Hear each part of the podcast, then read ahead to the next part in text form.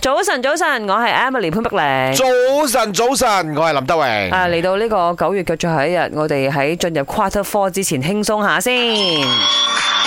冇錯啦，聽到呢個 music，你係咪覺得好熟悉咧？我相信好多人咧呢一期啊，即係要解壓嘅時候都要玩呢個遊戲，忍好多人。點知一開始玩就更加 stress 啦，你玩一鋪啊， 閒閒地就用咗你十零分鐘噶係啦，嘛？係都係要講下啲 skill 俾大家聽啦。即係如果你死咗咧，你可以翻生嘅。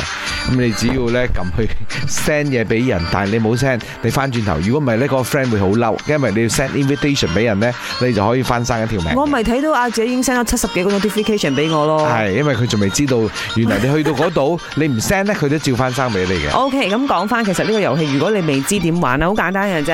佢係有幾張好多圖片啦，搭埋一齊啦。咁啊，三個圖片你揀同樣嘅，嗯佢就會解除消佢，佢就會消失啦咁。最主要咧，你要將所有嘅圖片咧係清除咗佢啦。冇錯咁。so far 我身邊嘅朋友到而家玩開嘅咧，誒只有一個人咧係過到關嘅啫，好奇怪嘅，因為佢第一關呢，主要係你過好好輕易嘅俾你試下嘅啫。嚇，到到第二關佢係難度飆升啊，係即係飆升嗰種啊重點就係我打開三日啦嚇。吓，即係我都覺得好大，根本過唔到嘅。身邊嘅朋友玩都過唔到嘅時候，佢仲會話俾你聽，哦，增加難度。我前面都過唔到，而家你佢仲又話去同我講增增加加難佢度。鼓勵你。咁當然呢一款遊戲呢，的而且確係會令你嘅腦筋轉得快啲嘅，係即係你睇嘢都清晰啲、全面啲。不過我都要唔講啊，係，我同你講，我呢一個眼嗰個視力應該差咗差咗係咪啲，係因為對住啲細細格、細細格咁揾圖咧，好辛苦我。到而家其實都未過到第二關。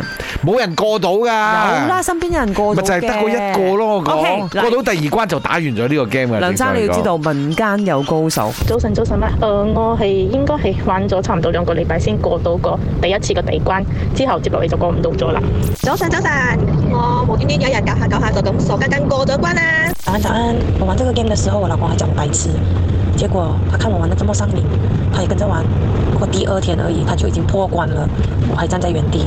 那我又在挑战我的妹妹，结果我妹妹在吃饭的时候就尝试玩，结果一发不可收拾，连饭也不吃，就在那边玩了。